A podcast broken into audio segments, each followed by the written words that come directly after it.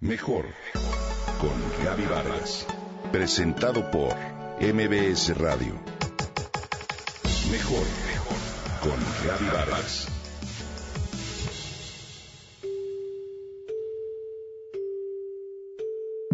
A Paola le acaban de confirmar que va a ser mamá, pero de gemelos.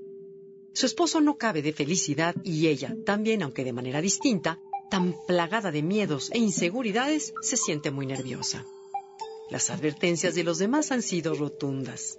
Interminables noches en vela y el famoso nunca volverás a dormir igual. Y Paula se pregunta, ¿debo propiciar que mi hijo duerme en su habitación y adopte un horario de sueño cuanto antes? ¿Tengo que alzarlo en brazos cada vez que llora? ¿Es mejor llevarlo a la guardería y proseguir con mi trabajo? ¿He de llevarlo conmigo a todas partes? Dormir con él o dedicarme en cuerpo y alma a su crianza durante el mayor tiempo posible? Sea como sea, está hecha un lío. Tiene una y mil preguntas y nadie a quien recurrir. Escoge un libro, luego otro, luego otro más, y su confusión aumenta. Le dicen que para criar a un niño hace falta toda la tribu, pero ¿dónde está nuestra tribu? Los libros en ocasiones nos pueden confundir, dice Carolina del Olmo, autora de ¿Dónde está mi tribu? Y afirma que en la literatura sobre crianza se libran guerras. Por un lado, la militancia pro niño con su bandera de la lactancia a demanda y el hecho que ponen a los papás a plegarse a las necesidades de los hijos.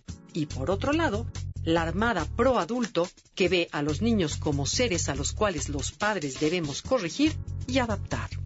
Si olvidas los libros y decides pedir consejo, entonces la cosa se pone peor. En todas partes surgen expertos que te dicen qué y cómo criar a tus hijas.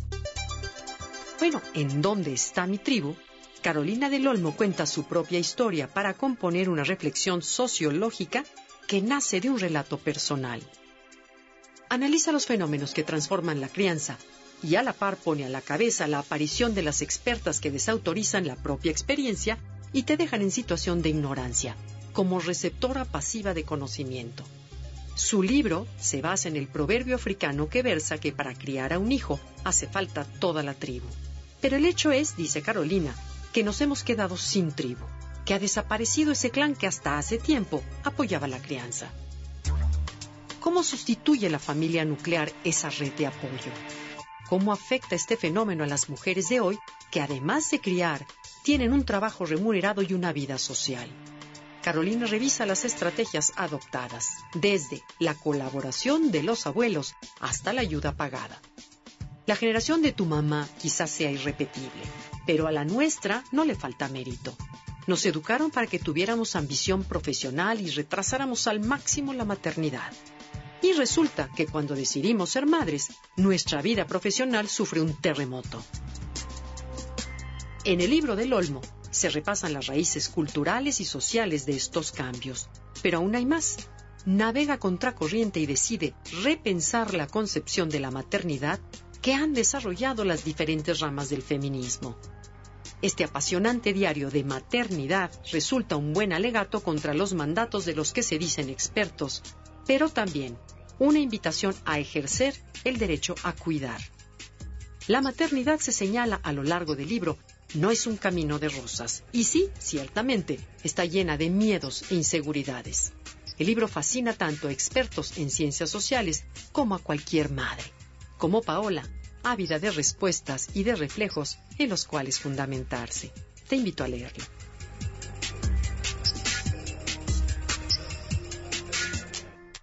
Comenta y comparte a través de Twitter. Gaby-Vargas. Mejor con Gaby Vargas. Presentado por MBS Radio.